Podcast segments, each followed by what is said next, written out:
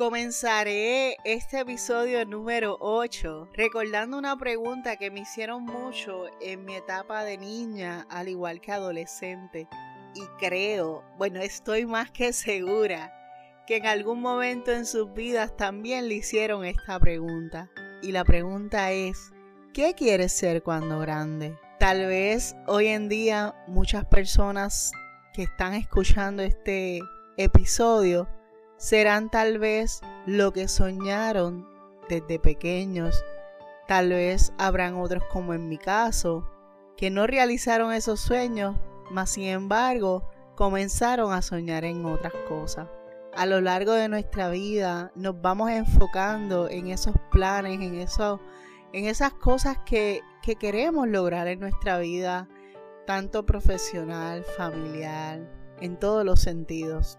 Muchas veces en ese caminar estamos tan concentrados en lograr esas metas, esos sueños, que muchas veces caemos en una rutina, en una rutina donde olvidamos ocuparnos de nosotros mismos, en una rutina donde olvidamos realmente llenar ese vacío que muchas veces tenemos en el fondo de nuestro corazón, que ni las cosas más grandes, materiales, pueden llenarlo. Es un vacío que no se llena con riquezas, no se llena con trabajo, no se llena con personas a tu alrededor. Simplemente se llena solamente con Jesús. En un momento de mi vida les puedo decir que me enfoqué tanto en las cosas que quería realizar que a pesar de que el Padre me bendecía con todo lo que yo le pedía,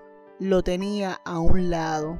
Literal, yo pedía, Él me daba. Y más allá de decir gracias a Dios, realmente no le demostraba mi agradecimiento. Literalmente lo tenía en una esquina observándome cómo poco a poco conquistaba, cómo poco a poco lograba todos esos sueños, todas esas metas, cómo poco a poco profesionalmente alcanzaba mis metas. Sin embargo, mientras iba logrando todo eso que me colocaba como meta, no me daba cuenta que al final nada de esas cosas llenarían mi corazón por completo. Porque a pesar de que muchas cosas me daban felicidad, lo es por ejemplo alcanzar una meta académica, como lo fue cuando me gradué de bachillerato, como lo ha sido al finalizar ambas maestrías que tengo hoy en día. Nada de eso podía completar mi felicidad en mi corazón, solamente una parte. Vamos por la vida pensando en cosas que realmente no son importantes y nos olvidamos de nuestro corazón. Nos olvidamos de crear esa relación con el Padre, esa conexión esa amistad, esa relación perfecta con Dios. Poco a poco seguimos nuestro caminar, olvidando nuestro corazón, olvidando ese espacio que solamente nuestro Creador puede darnos. Quise grabar este episodio fuera de la fecha en que tocaba, fuera del tema en que tocaba. Así trabaja Dios. Cuando Dios inquieta tu corazón y te pone algo dentro de Él y esta es la ocasión. Ahora mismo me encuentro en mi casa anoche. Encendí la computadora y aquí estoy sacando lo que siente mi corazón en este momento de parte de Dios. Sin libreta, sin lápiz, sin apuntes, solamente lo que Dios coloca en mi corazón. Traigo este tema porque lo viví, lo viví en una etapa de mi vida difícil, cuando Dios me ha demostrado en todos los sentidos su amor, cuando Dios me permitió lograr todas esas cosas que anhelaba. Ya una vez teniendo todas esas cosas que en mi corazón yo anhelaba, pude darme cuenta que ni colocándolas todas juntas podían llenarme por completo. ¿Me dieron felicidad? Claro que sí.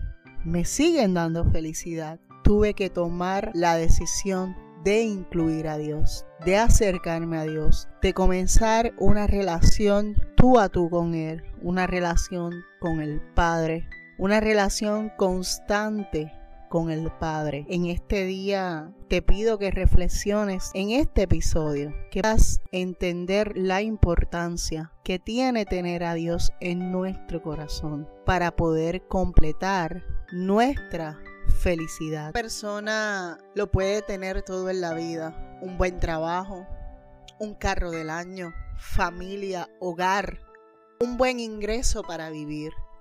Pero dentro de todas esas comodidades, dentro de lo más profundo de su ser, existe algo que necesita ser llenado para completar esa felicidad y se llama Jesucristo. En Marcos 10, del 17 al 27, nos narra una historia sobre un joven que sabía que algo en su vida le faltaba. Corrió hacia Jesús, se arrodilló ante él y le preguntó, Maestro bueno, ¿qué haré para heredar la vida eterna? Este joven, nada de su riqueza le llenaba. En su interior algo muy importante le faltaba el joven de esta historia gozaba de riqueza, juventud, de posición ante la sociedad. En otras palabras, este joven se relacionaba con gente importante, tenía conexiones, más relaciones que nosotros tengamos en este mundo con nuestros amigos, con nuestra familia. Nunca van a poder llenar ese espacio en el corazón que solo llena Jesús. Padre Eterno nos creó para Él y para tener una relación íntima con Él, medio de su Hijo amado Jesucristo.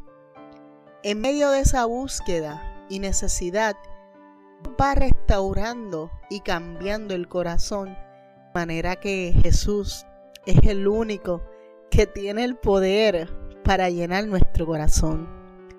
La riqueza, los éxitos y todas las cosas materiales nunca llenarán por completo. Siempre existirá un vacío en nuestro corazón.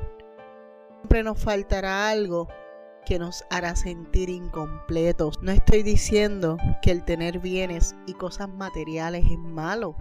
Al contrario, es bueno cuando lo has trabajado con sacrificio. Mi enfoque es poder poner la mirada en Jesús y no en los bienes materiales. Cuán difícil les entrar en el reino de Dios a muchos. Cuán difícil es entrar en el reino de Dios a los que confían en las riquezas. Todo es su tiempo y es tiempo de buscar del Señor para estar completos en todas las áreas de nuestras vidas. Dios nos promete que si buscamos primeramente el reino de Dios y de su Dios nos promete que si primeramente buscamos su reino y su justicia, todas las cosas os serán añadidas. Eso lo encontramos en Mateo 6:33. No améis al mundo ni a las cosas que están en el mundo. Si alguno ama el mundo, el amor del Padre no está en él nos dice Primera de Juan 2.15. Espero que este episodio número 8, con este mensaje que Dios colocó en mi corazón, sea de bendición para tu vida. Así que te pido que lo compartas con tus seres queridos y nos vemos prontito. Bendiciones. No olvides convertir ese proceso, esa prueba, en tu mejor escenario espiritual.